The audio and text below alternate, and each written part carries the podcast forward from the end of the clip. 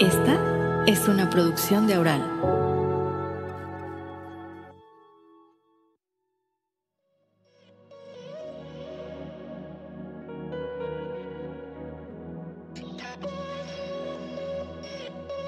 Bienvenidas al episodio 1 que en realidad es el segundo programa de También Lolita, el podcast de mujeres de 40 y más. Aquí estoy junto a la doctora Mariuxi Egas, médica nutricionista, con quien vamos a conversar sobre el peso, el metabolismo a partir de los 40 años. ¿Cuándo se vuelve difícil la pérdida de peso? ¿Por qué? Y sobre todo, ¿qué podemos hacer desde el bienestar nutricional? Mariuxi, gracias por recibirme. Muchas gracias por la invitación, Lolita. Bien, y la primera pregunta que le haría para abordar el tema es, ¿cuesta más perder peso después de los 40 años o es más fácil ganar peso después de los 40 años? ¿Cuál es la pregunta más indicada para abordar este tema? Yo pienso que podrían ser cualquiera de las dos, porque al final del, día lo que, a lo que se refiere la pregunta es a si se produce algún cambio del metabolismo en el metabolismo basal que es el gasto energético básico que tiene el cuerpo eh, para poder funcionar, para estar vivo. Y en eso el cambio aplica para hombres y para mujeres. Cada 10 años, a partir de los 20, se produce una disminución de la tasa metabólica basal en un 10% para hombres y para mujeres. ¿Qué es lo que sucede con las mujeres? Eh, que las mujeres tenemos una ventaja, que es la presencia de los estrógenos que hacen que nosotros tengamos una protección en cuanto al riesgo cardiovascular, en tanto en cuanto nosotros tengamos estrógenos circulantes en concentraciones adecuadas. Y entonces eh, puede ser que a partir de los 40 eh, o también de los 50 se produzca el declive en la producción de esta hormona. Y cuando eso sucede, se entrará a la etapa de la menopausia, eh, con la instalación de unos caracteres que hacen que el cuerpo de la mujer se modifique. Lo más importante en la modificación es que ya no tiene capacidad de reproducción. Pero con la capacidad de, o sea, sumado a la capacidad de reproducción, la reducción en las concentraciones de estrógenos eh, va a afectar o va a ser sentida, no afectar, sino que va a ser sentida por todos los receptores de estrógenos que hay en el cuerpo. Entonces yo te comentaba hace un momento que una cosa interesantísima es el hecho, por ejemplo, de que hayan estrógenos a nivel cerebral. Y que claro, cuando empiezan a bajar, pues en algunos casos se refiere cambios en el estado de ánimo. Eh, pero también lo vas, a referir en aquellas mujeres que después de un, después de un embarazo eh, con una de, donde se produce una variación en las concentraciones estrogénicas, pueden hacer algunos cambios de estado de, ánimo también. ¿Qué es lo que trato de decir? Lo que trato de decir es que no es pues el final de la vida llegar a la etapa menopáusica a los 40 o a los 50. Tal vez a los 40 puede ser un poco temprano, ¿sí? temprano. Normalmente puede presentarse la menopausia eh, por encima de los 45 hasta los 55, dependiendo un poco de la etapa en la que se presentó la primera menstruación, la menarquia. Sí, de eso, en eso, a eso se asocia. A ver, hagamos una relación. Por ejemplo, si la menarquia vino a los 12 años. Lo esperable sería pues 45, 47, 48, pero si la tuviste a los 15 o 16, es probable que llegues a los 50 y pico. Sí. Ahora, eso es en condiciones de normalidad, pero claro, si aparecen otros trastornos, como por ejemplo alteraciones a nivel de la, de la estructura uterina y tienes que llegar a una histerectomía, pues en ese caso la menopausia será quirúrgica y podrá ser en el momento en el que se requiera hacer la extirpación del útero eh, y de los ovarios, que es en donde se secreta, es en donde se, se sintetiza, se sintetizan los estrógenos, ¿no? Entonces podemos decir, doctora, eh, a partir de los 40, esta producción de estrógenos, un porcentaje en cuánto empieza a disminuir.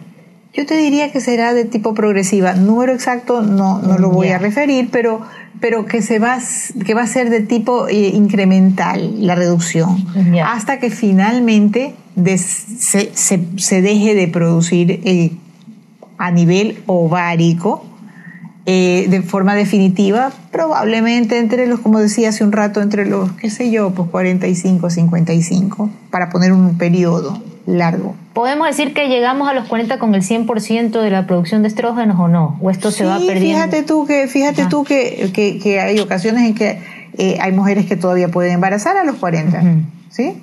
Son embarazos tardíos, que si son, eh, que si no son de primera gesta, eh, hasta son normal, o sea, son considerados dentro de lo esperado, ¿no? Ya. Sí, dentro de lo esperado. Puntualmente, ¿cuál es la función de los estrógenos en metabolizar las grasas?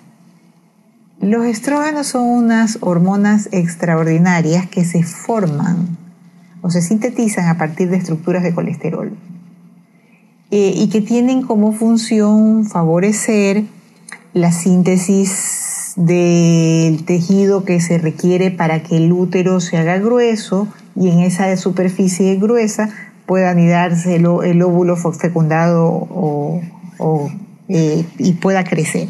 Y entonces cada mes, eh, después de que se ha producido este, esta, secreción hormonal, eh, lo que va a ocurrir es que si no se produce fecundación, caen los, los títulos, las concentraciones hormonales y entonces nosotros lo que vamos a ver después es la caída del endometrio con la menstruación que conocemos.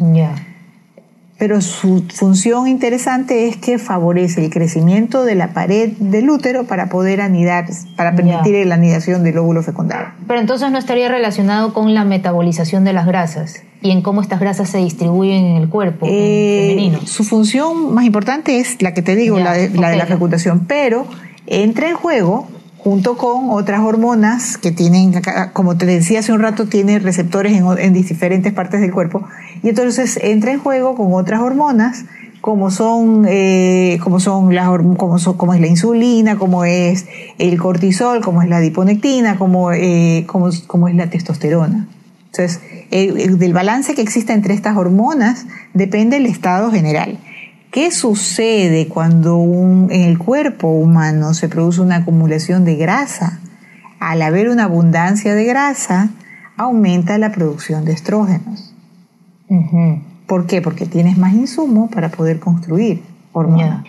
Y cuando esta producción de estrógenos decrece, eh, decrece sustancialmente, entonces, y nuestro metabolismo empieza a, hacerse más lento, ¿no? ¿Cómo empieza a distribuirse la grasa corporal en la mujer? Eh, bueno, se supone que nosotros tenemos una forma de depósito adiposo eh, particular que está diseñado para poder reservar energía en forma de grasa, que es nuestra forma de depositar energía, a nivel de las caderas. A nivel de las caderas particularmente, caderas y algo de abdomen. Entonces, eh, al, al, decrecer las concentraciones, eso en condiciones de normalidad, de hecho eso es lo que vemos durante la gestación, que es allí donde se producen los depósitos de grasa para poder sostener la lactancia posterior. Eh, cuando, reduce, cuando se reduce la concentración de estrógeno, lo que ocurre es, con la que sí guarda muchas relaciones con la concentración de testosterona, que es la hormona sexual masculina. Eh, que los niveles de testosterona se incrementan ligeramente. Y la testosterona sí tiene la capacidad de favorecer el depósito de grasa a nivel abdominal. Y por eso es que eh, cuando se busca hacer una clasificación de las formas de distribución de la grasa en los cuerpos masculino y femenino, se puede referir una forma genoide en forma de pera con depósito en caderas para las mujeres y la forma androide en forma de manzana a nivel del abdomen eh, que se redondea como cuando, por el aumento de la concentración de testosterona. Que es lo que nosotros podemos ver en las personas, no mujeres, sino en las personas mayores de 40 o 50. El hombre se pone panzón, las mujeres aumentan de cadera. Sin embargo, los aportes abundantes y exagerados de grasa de la alimentación pueden permitir que aún a las mujeres, en las mujeres se deposite grasa en el abdomen. Ya. Se deposite. ¿Y qué es la grasa visceral? La que se deposita en el abdomen. Esa es la grasa visceral. Claro, que cuando digo que se deposita en el abdomen, me estoy refiriendo a la grasa que se deposita debajo de la piel, o sea, debajo de la piel que vendría a corresponder al, tejido celular subcutáneo, o sea, la grasa que tú, la capa que tú puedes separar o que puedes pellizcar en el abdomen, y la grasa que se deposita dentro de la cavidad abdominal, allí donde nosotros tenemos los órganos, como por ejemplo el hígado, los riñones, eh, que habitualmente tienen una pequeña, una pequeña capa de grasa que los protege para reducir el impacto porque son órganos muy importantes. Y además nosotros tenemos debajo de los músculos unos un tejido que protege el intestino, que son, que son los epiplones. Entonces, cuando nuestro aporte de grasa es excesivo o cuando, nuestra, cuando nuestro aporte alimentario es excesivo, excesivo, es abundante, todo lo que nos sobra de los nutrientes que vamos a ingerir, de los macronutrientes, se va a almacenar en forma, como son fuentes de energía, se van a almacenar en forma de grasa, que es nuestra forma de almacenamiento de energía. Y entonces se va a depositar adentro del abdomen este tejido graso.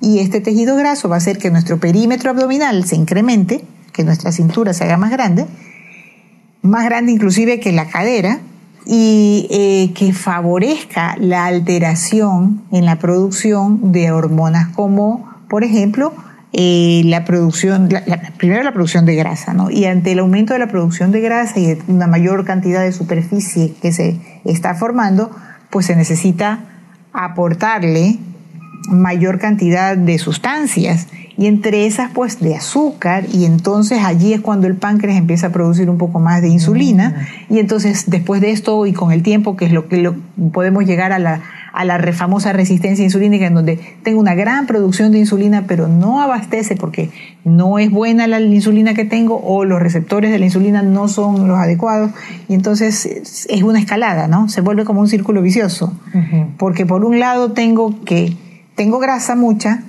eh, y que además tengo una superficie mayor y luego que necesito más aportes y que necesito entre los aportes más azúcar y entonces tengo que producir más y claro. se produce esta escalada. Entonces, el siguiente punto de la entrevista es, partiendo un poco el tema de los estrógenos, no sé si esté relacionado, pero ¿cómo afecta la pérdida de masa muscular que se intensifica a partir de los 40 años en el peso corporal? ¿Y por qué se produce esta pérdida? Cuando yo llegué a los 40 años, todo el mundo me decía que empezaba yo una cuenta regresiva en cuanto a la pérdida de músculo y que ya debía dejar de hacer tanto cardio y enfocarme en los ejercicios de fuerza, con pesa. Yo en mi vida había cogido una pesa. Yo salía a caminar, hacía más ejercicio aeróbico, hacía yoga, pero en mi vida había cogido una pesa. Entonces me tienes que concentrarte en hacer más pesas porque ahorita empiezas a perder músculo. Entonces, si empiezas a perder músculo, a futuro cuando tengas una caída, te vas a pulverizar, porque no eh, fortaleciste lo suficiente ni tu, ni tu estructura muscular ni tu estructura ósea.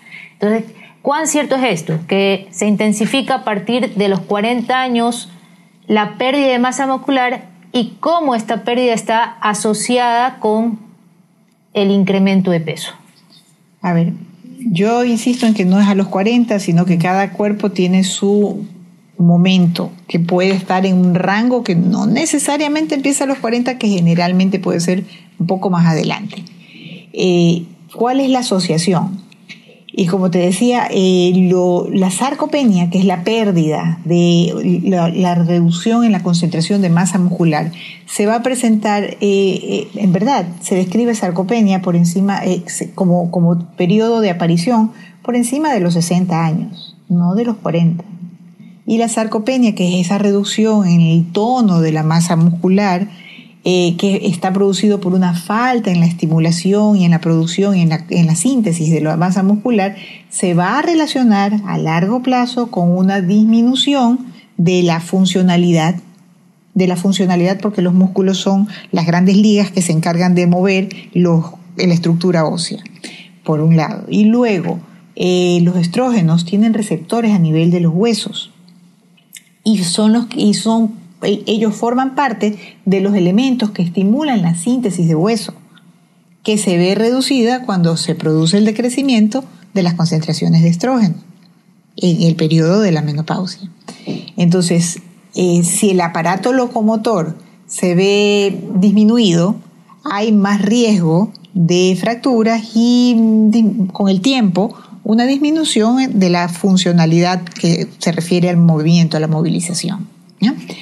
Y claro, allí donde disminuye la masa muscular, va a crecer un poco la masa grasa, porque en los músculos hay la posibilidad de depositar grasa. De hecho, en los músculos se puede depositar grasa, porque hay cómo hacerlo. Metabólicamente hablando, dentro de las, de las células musculares hay una parte de ellas que tiene la facilidad de poder almacenar de, construir grasa y almacenarla como fuente de energía para cuando se requiera en un trabajo determinado. Entonces, si ya no tengo una gran actividad, porque ya no tengo el crecimiento continuo, no tengo el estímulo para el crecimiento, y si tengo mucho aporte, lo que va a ocurrir es que voy a reducir masa muscular, voy a aumentar masa grasa, y claro, me voy a llenar de mayor cantidad de grasa y voy a perder tono definitivamente. Y en cuanto a la pregunta de si es verdad o no que es necesario el trabajo con el peso, eh, definitivamente sí, porque eso se convierte en un estímulo externo que te permite hacer trabajar la masa, la masa muscular, que a su vez estimula el hueso y entonces te asegura dos cosas. Te asegura tono y te asegura salud ósea pero la osteoporosis se diagnostica eh, o se la identifica como un trastorno por encima de los 60 años. Ya, o sea, esta, esta pérdida de masa muscular, entonces, es un mito que empieza a registrarse a partir de los 40. Yo, no, yo creo que es un más que un mito, yo creo que lo que, se, lo que lo que ocurre es que se está estableciendo como un, una ventana de prevención. Ya. Sí, como una ventana en donde tú te anticipas para que cuando llegue el periodo tengas un músculo que se está trabajando y que tiene el tono suficiente para poder sostenerse. Ya. Sí, o sea, es como, más, más, que como decirlo, es que ya, la vida se acabó a los 40 y ya no hay masa muscular disponible, es como, es el momento de empezar a hacer las actividades preventivas para asegurarte un envejecimiento eh, exitoso. Bien, ¿qué tanto interviene el factor estrés en el peso? Leí que si no sabemos canalizar adecuadamente las situaciones de estrés que activan la hormona cortisol, esta puede terminar almacenada en forma de grasa en el cuerpo. ¿Verdad o mito? Verdad, es verdad, es verdad. Fisiológicamente hablando es así. Eh, está diseñada, el cortisol es la hormona del estrés. Eh, y, hay que entenderse, hay que entender, eh, es la hormona del estrés que significa es una hormona que está diseñada para poder ser liberada cuando se necesita resolver una situación de emergencia. Que significa, por ejemplo, salir corriendo en este momento porque empezó el temblor o porque hay un incendio. Eh, pero claro, hay estrés. En este caso, los dos ejemplos que acabo de poner son estrés eh, ambientales, pero de una condición particular. Pero el estrés psicológico también es un factor que puede favorecer el aumento, porque el estrés psicológico, que puede ser un trabajo en un ambiente laboral insoportable, eh, se convierte como una situación de alarma crónica que va a hacer que, que, que, tus suprarrenales empiecen a secretar esta hormona porque empieza a sentirse o empieza a, a, leérselo como un estado de alarma permanente. Entonces, claro, eh, la, producción de, la producción de una serie de sustancias que van a favorecer la liberación de, glucosa para que circule en sangre y que te permita el reflejo de huida inicial, en el ejemplo que primero puse del, incendio, eh, se va a mantener sostenido en el caso del, estrés crónico, en, el caso del estrés psicológico que, acabo de mencionar también. Entonces, en los dos casos, eh, la producción, o sea, la cantidad de azúcar que se vierte a la sangre, porque es, es el combustible ideal, eh, va a ser eh, aumentado. Pero en el un caso, en el del incendio, cuando terminaste de correr y te llegaste al lugar cubierto, pues bajan las concentraciones en el estrés crónico, en, en las condiciones de estrés psicológico, en donde es sostenido, no baja y entonces empieza ese azúcar circulante se transforma en, grasa que se deposita en el cuerpo y entonces se almacena donde se puede, que es generalmente donde hay más espacio, en el abdomen. Vamos a tomar el peso por los cuernos, doctora. Desde lo nutricional, ¿cómo podemos hacerle frente a esta realidad que está asociada con la edad. A esta realidad de a más edad, más difícil mi metabolismo para poder quemar eh, calorías, quemar grasa y voy ganando peso o se me vuelve más difícil perder peso. Yo creo que una de las medidas debe de ser la actividad física, porque nosotros somos seres de actividad física.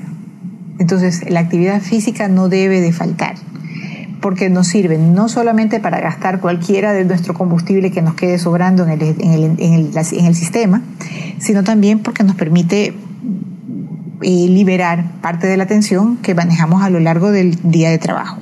Entonces, la actividad física puede ser diversa, puede ser caminata como la que tú referías que hacías desde siempre, que claro, es conveniente que vaya acompañada de un poco de específico, con peso para favorecer el tono eh, muscular, pero puedes pasar por baile, o sea, que podría ser otro tipo de actividad, eh, o eh, algunas de estas actividades que usan movimientos más cortos, qué sé yo, por ejemplo, algunas de las técnicas orientales como el tai chi, que son movimientos muy pausados, pero son específicos y que favorecen el tono muscular. Digo por poner ejemplos, ¿no? Eh, Mira, no me habría imaginado lo del tai chi. El, tai chi es fantástico. Y fíjate tú que en culturas ancestrales como la China lo, lo, practican los niños, los jóvenes y los ancianos y todos tienen una movilidad, una flexibilidad que les permite funcionar. Aquí en nuestro medio es una disciplina que está asociada más con la tercera edad o con la gente mayor de lo que yo he escuchado, ¿no? Sí, así es, así es, pero, quizás por ignorancia de esta práctica milenaria. pero es una práctica, eh, es una práctica oriental que eh, es, riquísima en movimientos específicos. Y usted diría, doctora, a partir de los 40, 40, 50, esta actividad física, pongámoslo en porcentaje, ¿cuánto de cardio y cuánto de fuerza? Yo pienso que podría ser 50-50 no tiene por qué ser 70, salvo que, a ver, siempre hay que individualizar, ¿no? Porque no es lo mismo una persona sedentaria 100% toda su vida, que en este momento quiere empezar a hacer esto que pues probablemente necesite un poco más de un, porcentaje mayor de actividad específica. Pero una persona que ha hecho actividad física a lo largo de su vida, durante la adolescencia, en su etapa adulta joven, que ha practicado deportes puede seguir practicando sus deportes. O que le ha gustado bailar o que ha hecho danza, pues puede seguirlo haciendo. ¿Qué es lo que ocurre? Que también nuestras preferencias alimentarias van cambiando con el tiempo. Y, y, el consumo de alcohol se vuelve muy alto. Y ojo porque el alcohol representa calorías vacías que se van a depositar como grasa siempre. Y mientras más alcohol consuma, más combustible estoy poniendo para depositar como grasa. Entonces, los consumos semanales de alcohol con tres vasos o cuatro de tequila, con dos o tres eh, o, seis cervezas, eh, que sé yo, con cuatro o cinco vasos de whisky, porque se reúne con los amigos el viernes, sábado o jueves, viernes y sábado, eh, suman, todos suman. Tal vez a los 20 tomaban eso y más y no pasaba nada, pero a los 30 ya empiezan a depositarse y se suman a esos, los a esos 30 se suman cuando se llega a los 40, no solamente este hábito, sino también el que el metabolismo se va reduciendo en un 10%, no para las mujeres solamente, sino para los hombres y las mujeres, porque es la especie la que tiene esta particularidad, la especie humana. Ya, y yo tenía una pregunta que era, eh, ¿qué alimentos ya no podemos darnos el lujo de comer en esta etapa, a partir de los 40? Por ejemplo, drásticamente o, habría que considerar en bajar el consumo de alcohol? Usted decía, no es lo mismo tomarse tres vasos de whisky a los 20 que tomárselos a los 45. yo discrepo en el uso del alcohol, primera cosa. Entonces, para mí no tiene mucho, o sea, puede ser que sea eh, parte de el intercambio social, pero no es una, no es una, no es un, aunque está clasificado como alimento, no es un alimento que si no lo consumes te enfermas. Exacto. Por lo tanto, puede ser no utilizado. Ya. Ok, entonces puse el ejemplo para los jóvenes, para las jóvenes, porque las chicas ahora consumen muchísimo alcohol. Sí. Eh, y entonces, claro, a ambos grupos, hombres y mujeres, se les olvida que una cosa es el periodo de adolescencia, donde encontrándose en, una etapa de crecimiento rápido, en donde el cuerpo de niño pasa a adulto y por lo tanto tiene un metabolismo súper acelerado, donde el predominio del metabolismo es a construcción más que a equilibrio, sino a construcción, a síntesis, porque tienes que crecer en altura y tienes que alcanzar la talla del adulto. Eh, pero eso se acaba a los 20, 21, 22, dependiendo de, la, fisiología de cada persona. Si es que es hombre o mujer, siendo los hombres los que, los que tienen el metabolismo está un poquito más adelantadito, o sea, que, no adelantado, sino que, o sea, siguen teniendo como mucha, mucho, mucha actividad metabólica hasta los 21, 22, más aún si son deportistas. Eh, en las chicas aplica también, ¿no? Eh, pero después de eso, nosotros eh, llegamos a una etapa de equilibrio en donde la, capacidad de síntesis y de destrucción se igualan. Entonces por eso es que empiezas a almacenar ya, empiezas a depositar y la gente empieza a engrosarse. La gente dice, no, es que me casé, no es que, no es que desde que empecé a trabajar, eh, no es que empecé a comer más, eh, a lo mejor nunca dejaste de comer en los volúmenes que comías cuando eras adolescente y ya no eres adolescente primera cosa. Claro. Eh, y cuando digo comer, pues me estoy refiriendo a ingerir alimentos de todo tipo, grasientos, alcohol. A veces no hay costumbre de no, no existe el hábito del consumo de los vegetales y de las frutas, cosa rarísima en nuestro medio porque somos un país con una variedad de vegetales y frutas espectaculares, pero, pero a veces no se los usa y se las necesita porque esos tienen antioxidantes que son los que van a favorecer o a proteger contra el envejecimiento prematuro. Que, lo que de lo que estamos hablando es que cuando se habla de todas estas medidas que te, que te recomendaron a ti a los 40, estábamos hablando de prevención, de un anticiparse a, a adquiriendo hábitos saludables que te permitan tener un mejor envejecimiento cuando llegues a la etapa de envejecimiento que está sobre los 65. Ya. Catalogado. Eh, ¿Hay alimentos que pueden ayudar a darle un empujón a ese metabolismo que se está poniendo lento?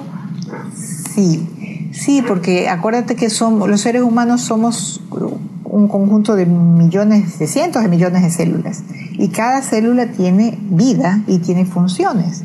Y entonces eh, lo que tenemos que orientarnos es a mm, alimentar a estas células, que es lo que se llama nutrición, la alimentación de las células. Y estas células necesitan de sustancias antioxidantes que vamos a encontrar en abundancia en los vegetales y en las frutas frescas. No en los jugos, sino en las frutas. No en las, no en, los, no en las sopas, sino en los vegetales frescos. Allí es donde vamos a encontrar más. Eh, y entonces en ese, en ese afán que es lo que deberíamos de reducir, yo diría que probablemente aquellos alimentos que se conocen que son tóxicos para la salud, por ejemplo, todos fritos, o sea, no es que no se pueda comer algún frito, pero comerlo todo frito, como que no, pues no. ¿Qué hay de las carnes, por ejemplo? Pues yo creo que son una fuente extraordinaria de hierro, de complejo B, eh, que hay que usarlas, excepto cuando hay alguna patología que te manda a restringirla. Por ejemplo, en el caso de, la, de un paciente con gota, que pues ya no le conviene consumir un vísceras y que tiene que limitar su consumo de carne de res. Pero de lo contrario, una vez o dos por semana, es una muy buena fuente de hierro, de vitamina B, de proteínas de primera calidad. ¿Y los lácteos, doctora, a esta edad son aconsejables porque los necesitamos, porque alimentan? Antes decía que los lácteos era sinónimo de calcio, calcio, salud para los huesos, o al contrario, usted los desaconseja porque contribuyen a esa acumulación de grasa. Eh, no, yo, como le, a, ver, a mí, yo soy defensora de los lácteos, soy prolácteo eh, creo que no existe un producto más noble que el lácteo porque tiene una relación calcio-fósforo que en nuestro intestino se absorbe, permite una absorción adecuada del calcio. Pero es verdad que hay algunos intestinos que en la edad adulta ya no toleran la, no toleran la leche. Pero está el yogur, que para mí es uno de los alimentos más nobles por su concentración en probióticos. Porque ya está demostrado que los probióticos, que son estas bacterias que ingresan en la composición del alimento como es el, yogur, se van a alojar en el intestino y van a actuar favoreciendo, o sea, generando factores favorables en el medio intestinal y sistémico, porque ahora se ha encontrado que existe un eje intestino-cerebro que mejora el estado de ánimo, que favorece o que está relacionado con el estado de ánimo, el, eje intestino-corazón, el eje intestino-pulmón, en donde los probióticos juegan un, papel importante. Entonces, este alimento que tiene probióticos, como hay otros, pero este es el que más tiene, este, eh, es un alimento que se debe de aprovechar. ¿Qué pasa si es que eres intolerante a la lactosa? Generalmente, no siempre, pero generalmente en el, yogur, eh, la lactosa, que es el azúcar de la leche, ya está fermentado. Entonces, si la intolerancia no es grave, a lo mejor puede tolerar el yogur. Si la intolerancia es grave, ese es, una, ese es un individuo que no puede usar el yogur. Pues tendrá que buscar otras fuentes de probióticos. ¿Puede ser cualquier yogur o tiene que ser el yogur griego que se ha puesto de moda ahora? Bueno, es que nosotros somos personas de moda, definitivamente. Pero a ver, la particularidad o la utilidad del yogur es el que tenga el probiótico. Ya. Y dentro de los probióticos, pues hay dos o tres familias que son importantes. Una de ellas es el, el lactobacillus, por supuesto. El bursei es el otro el casei es otro, que de los que deben de estar presentes en el, fermento para que, sean, eh, para que sean útiles como alimentos funcionales. Este, si tiene que ser griego o no, depende de las preferencias, básicamente. ¿Qué es lo que sí debe de estar presente? Que si estamos tratando de reducir los aportes de grasa, no sería más conveniente que nuestro yogur sea elaborado con una leche semidescremada o descremada. Atento, porque cuando yo hablo de yogur, yo estoy hablando del alimento espeso con fermentos lácteos y leche fermentada. No estoy hablando de la bebida de yogur, que es más líquida y que pues, puede venir preparada con eh, frutas y con mermeladas. Claro. Entonces, además la acompañamos de pancito de yuca. Ah, pues no, o con cereales hiper recontra que azucarados que entonces no cumplen el, propósito. Pero no, hay que, hay que diferenciar entre lo que es un yogur y lo que es una bebida de yogur. La bebida de yogur es, un, es una preparación más líquida. Y ahí nosotros tenemos que poner atención a las etiquetas o a los envases cuando estamos comprando en el supermercado. de acuerdo al Códex Alimentario, existe la obligatoriedad de declarar si el producto es yogur o es bebida de yogur. Claro.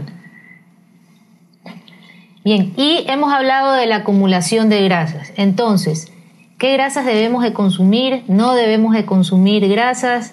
Sí, debemos de consumir grasas porque cuando nosotros hacemos una ingesta, nuestra ingesta debe de estar compuesta por una fuente de proteína, una fuente de carbohidratos y una fuente de grasas. ¿Cuál es la recomendación habitual para las grasas en la población general? Del 25 al 30%. Hay poblaciones en las que hay que hacerle una reducción y otras a las que hay que hacerles un incremento.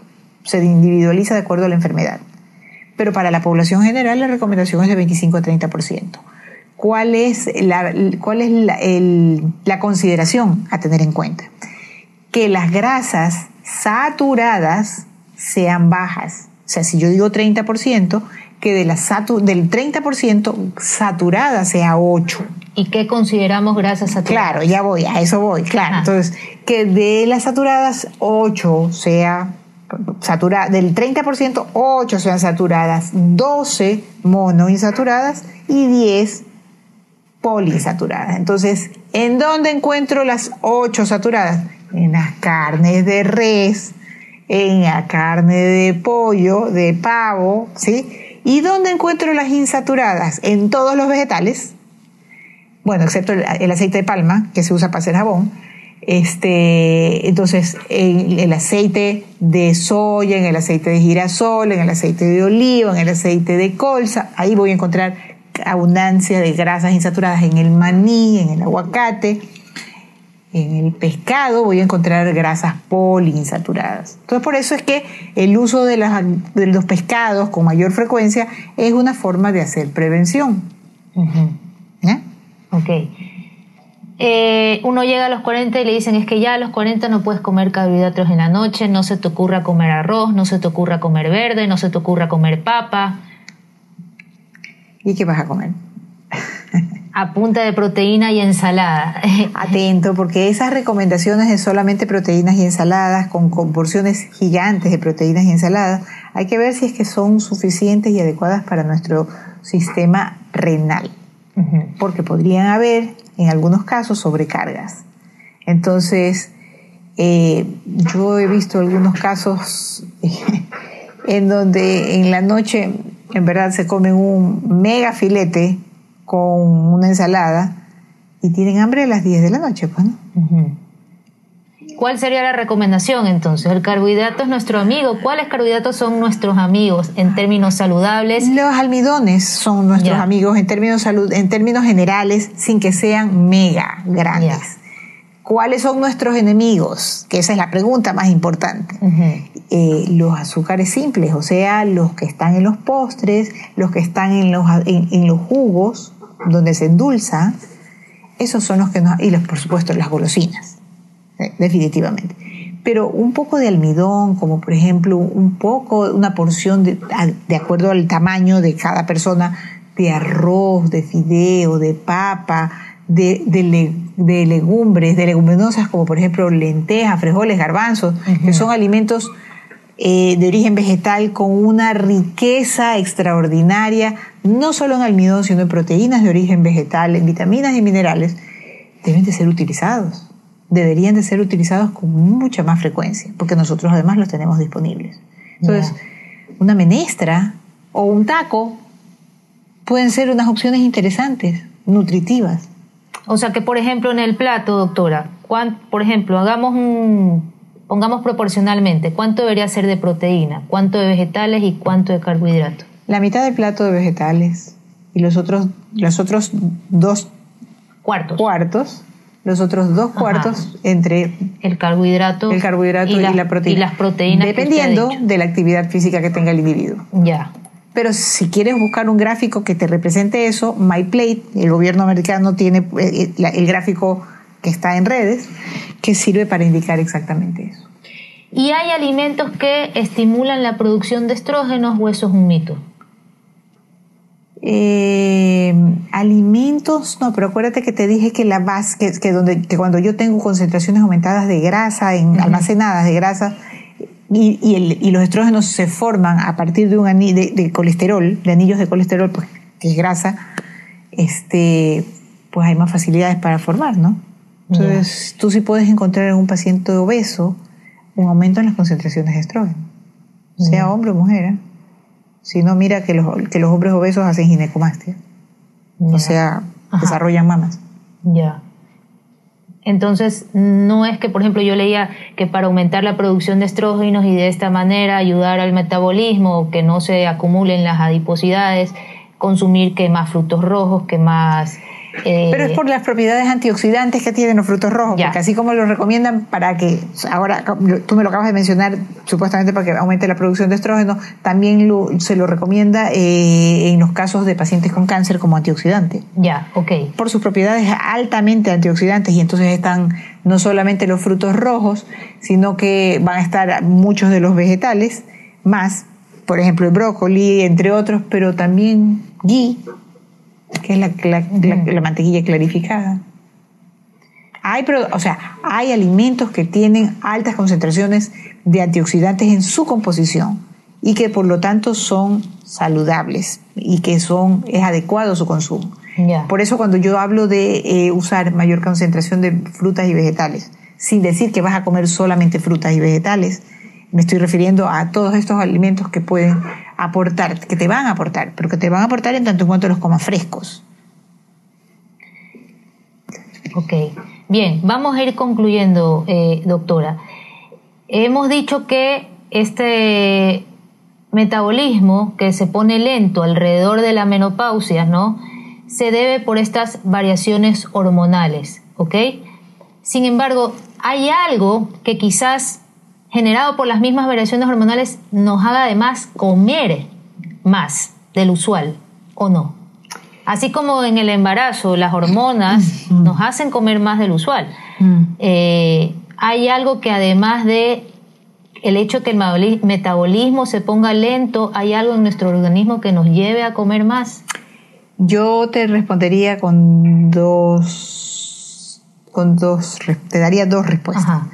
Este, primero, eh, este metabolismo que se hace lento obedece a la, a la programación genética que traemos, que hace que nuestros genes em, eh, empiecen a, a, sufrir algunas modificaciones en sus, en sus colitas y que hace que empiece a cambiar eh, todo el comportamiento celular.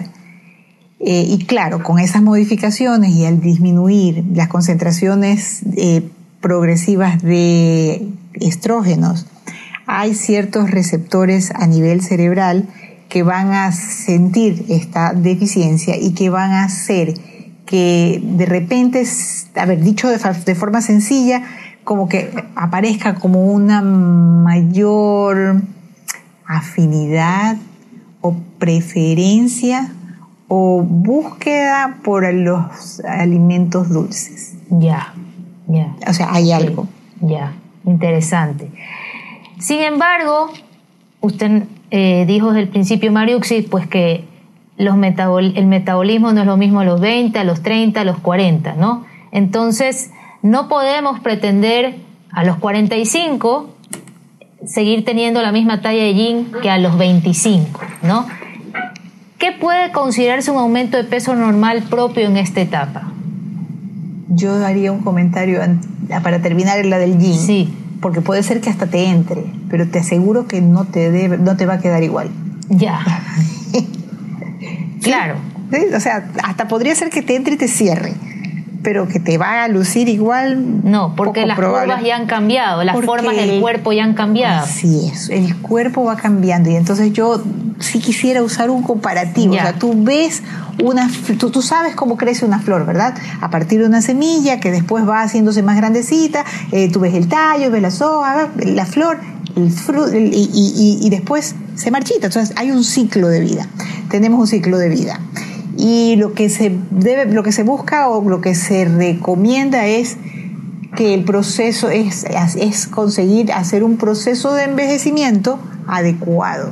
Nunca evitarlo porque no se puede. Es el ciclo de la vida. Claro. ¿Sí? Eso un poco en relación al yin y, a la imagen que ahora se pretende eternizar en una figura de 20, Exacto. teniendo 50 o teniendo 60 o teniendo 70, que es pues... Por eso es que yo, el, el capítulo anterior o el episodio anterior fue 40 no son los nuevos 20 y no tienen por qué serlo. No tienen por qué serlo. ¿Ya? Y analizamos con una psicóloga por qué nos queremos aferrar a los 40, a ese estado de juventud que representan los 20, ¿no? En términos psicológicos, ¿no? Bueno, entonces, doctora, digamos que de los 25 a los 45, ¿cuál es un aumento normal que puede considerarse de peso, ya sea en talla o en libras? En números no te lo podría decir. Ya. Sí, no, no te lo podría decir. En principio, qué sé yo, podría ser tal vez un par de libras, yo creo que más que, que, analizar la vida en torno a, los, las libras, eh, debería de estar relacionada con, el, con la actividad, con la productividad, con el estado de satisfacción. Porque, mm, ya te digo, o sea, te podrías estar poniendo el mismo jean de hace 20, eh, pero tener un torbellino en tu interior que no, te, que no te permite estar bien. Entonces, tal vez un par de libras, no sé, pues tal vez unas 4 o 5 libras, eh, tal vez unas 10, eh, tal vez a los 20 eras una persona muy delgada y pues de entre los 30 y los 40 te subiste unas 10 y estás bien, que no te cause trastornos. ¿Sabes qué? El cuerpo tiene su punto de equilibrio y por encima del punto de equilibrio es cuando empiezan a aparecer las enfermedades. Entonces, eh, es como un poco individual, diría yo. es como un poco individual y lo que se debería de procurar es lograr estar lúcido, exacto, funcional, que significa que te puedas desenvolver eh, con más experiencia, pues para eso es que tienes la oportunidad de vivir más tiempo. Exacto. Y más útil. O sea, hacia allá debería ser el enfoque de la nutrición, ¿no? No tanto me, nutro y, me mato de hambre o hago esta dieta porque quiero seguir usando el yin de los 25, sino porque quiero de manera preventiva, si llego estoy en los 40, eh, tener, ir preparando mi cuerpo para tener esa vejez plena, ¿no? Llegar con energía, con lucidez, siendo todavía productivo. Y aceptándome como ser humano que soy. Exacto. Que no como la imagen fotográfica de los 20. Exacto. ¿no? Y, es, y que estamos pasando por un proceso de cambio, ¿no? Y claro, nosotros somos, somos seres que cambiamos todos los días todos los días. Como ese ejemplo maravilloso de la flor que puse. La flor me pareció un ejemplo, es que venía pensando en la entrevista y el ejemplo más claro es la flor. O sea, mire una flor que no se queda eternizada, la puedo eternizar en una fotografía. Pero la que está viva tiene un ciclo, como lo tenemos nosotros. Exacto. Excelente comparación. Bueno, hasta aquí el episodio, episodio número uno, que en realidad es el segundo. El anterior episodio le puse cero, número cero, por ser el piloto. Y gracias una vez más a Mariusi por participar en este podcast que tiene el propósito de construir una comunidad en el que las mujeres transitemos con bienestar y con aceptación por esta década de cambio, ¿no? Eh, por la vida, diría yo. Por la vida, sí, por la vida. Y eso pues sería imposible sin el apoyo de los especialistas como Mariuxi, que ha estado en este episodio, pues que nos dan su guía. Mariuxi. Bueno, yo muchísimas, también, nada, agradecer porque realmente ha sido divertido. Eh, me das la oportunidad de poder decir algunas cosas que me parece que son eh, necesarias de mencionar, relacionadas con la nutrición, pero con la vida, porque de alguna manera se está tergiversando el concepto de nutrición y está, está orientándoselo a un conteo de calorías, de alimentos eh, exclusivo, cuando eh, la alimentación es más allá, mucho más allá de eso. Empezando porque es un mecanismo de interacción social, es un mecanismo de comunicación, es un mecanismo de expresión. Entonces, eh, es bastante más que solamente las, calorías de los alimentos.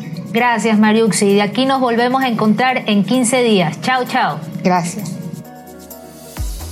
También Lolita, el podcast de mujeres de 40 y más. Esta es una producción de Oral.